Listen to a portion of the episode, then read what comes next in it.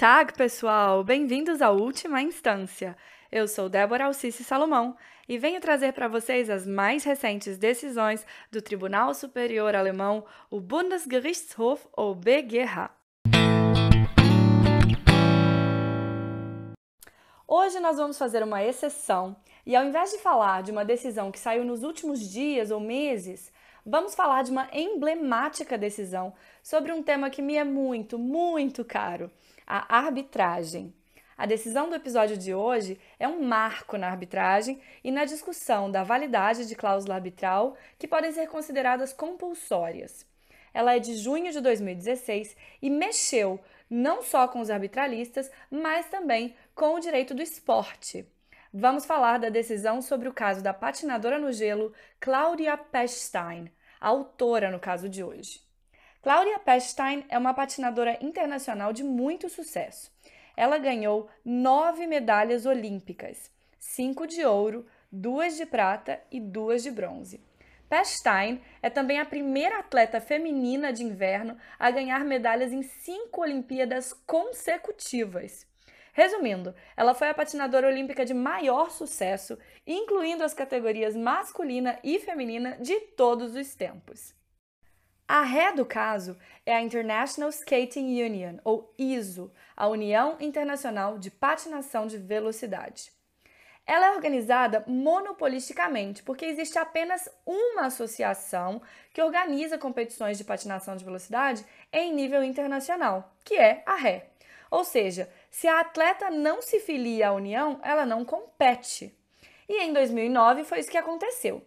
Antes do Campeonato Mundial de Patinação de Velocidade em Hamar, na Noruega, em fevereiro de 2009, a autora assinou uma inscrição para a competição pré-formulada pela Ré. Sem assinar esse documento, ela não teria sido admitida na competição. No documento, ela se comprometeu, dentre outras coisas, a cumprir as regras antidoping da Ré e a submeter qualquer conflito à competência exclusiva do Tribunal de Arbitragem de Esporte, a Court of Arbitration for Sport, em Lausanne, na Suíça conhecida como CAS, CAS, excluindo assim o judiciário. E assim foi. A patinadora assinou o contrato e foi para Hamar, na Noruega, competir. Lá foram colhidas amostras de sangue da Cláudia e foi detectado um alto valor de reticulócitos. Isso foi considerado doping e a Ré decidiu banir a atleta por dois anos. A autora foi então até a CAS, a Corte Arbitral do Esporte, para contestar a decisão do comitê disciplinar. Lá ela não teve sucesso e a punição foi mantida. A autora, então, interpôs uma ação no Landgericht de Munique, em que ela exige compensação por danos materiais e morais pela punição errônea. O Landgericht rejeitou a alegação em 26 de fevereiro de 2014, já que há uma sentença arbitral transitada em julgado. Em contrapartida, o Oberlandesgericht de Munique, em 15 de janeiro de 2015, determinou por julgamento parcial que a convenção de arbitragem era inválida e que a ação era então admissível. No BGH, a União de Patinação contesta aquela decisão que disse que a cláusula do contrato deles era inválida. Então, o cerne da questão virou a discussão de validade da cláusula arbitral e não mais as questões do doping. A decisão do BGH é de 7 de junho de 2016. Bom, mas qual o argumento da patinadora para invalidar a cláusula arbitral? Cláudia afirma que a União de Patinação abusou de sua posição no mercado como única organizadora de eventos mundiais a cláusula compromissória no contrato da atleta é praticamente uma cláusula compulsória, pois ou ela assina e pode competir, ou ela não assina e deixa de exercer a sua profissão. A gente pode comparar essa situação com a situação do consumidor que assina um contrato de adesão como a cláusula compromissória, ou um trabalhador é, que tem um contrato de trabalho com uma cláusula compromissória. Mas, como não caberia aqui usar o direito do trabalho ou o direito do consumidor para alegar a invalidade da cláusula, ela se valeu da Lei contra Restrições da Concorrência. O parágrafo 19 dessa lei diz que é proibido o abuso de uma ou mais empresas de uma posição dominante. E o abuso existe, em especial, quando uma empresa dominante atua como fornecedora ou consumidora de um determinado tipo de bens ou serviços. No caso, a Ré é, pode-se dizer, a única fornecedora dos campeonatos mundiais.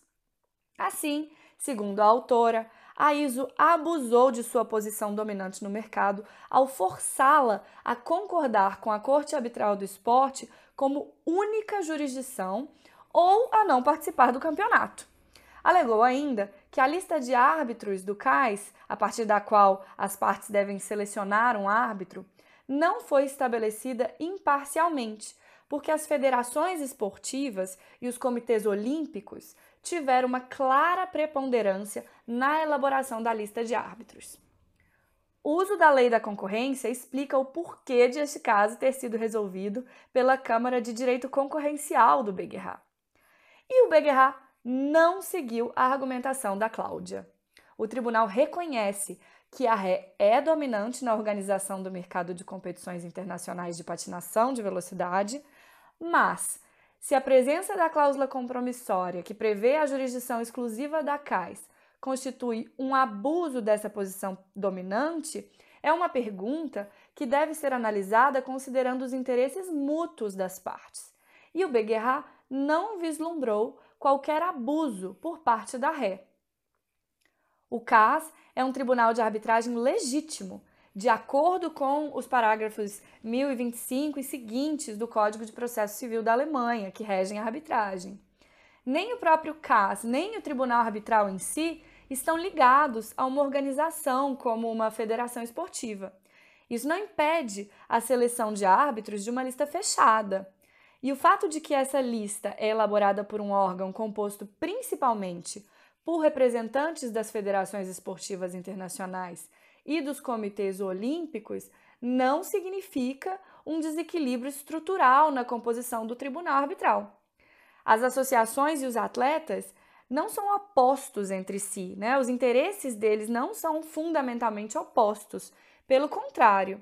E o Beguerra cita, inclusive, a luta mundial contra o doping como um exemplo de que os interesses das associações e dos atletas são correspondentes. O Beguerra também fala das vantagens da arbitragem, né? E das vantagens de fazer uma arbitragem numa jurisdição internacional única de esportes, como é a CAIS. Isso traz uniformidade e rapidez nas decisões. E essas vantagens, elas não se aplicam apenas às associações, mas também aos atletas. Além disso, o regulamento interno do CAIS garante suficiente independência e neutralidade individual dos árbitros. A lista de árbitros tem mais de 200 nomes disponíveis. Se um árbitro é tendencioso, ele pode ser rejeitado. E a parte vencida ainda tem a oportunidade de buscar proteção legal junto ao Tribunal Federal Suíço. O Supremo Tribunal Federal da Suíça pode, em certa medida, rever a decisão, a sentença arbitral do CAIS e, se necessário, anulá-la. Então, segundo o Beguerra, a autora assinou voluntariamente a cláusula de arbitragem. E o fato de ela ter sido, de certa maneira, compelida a assinar, pois se não o fizesse não poderia competir, não invalida a cláusula.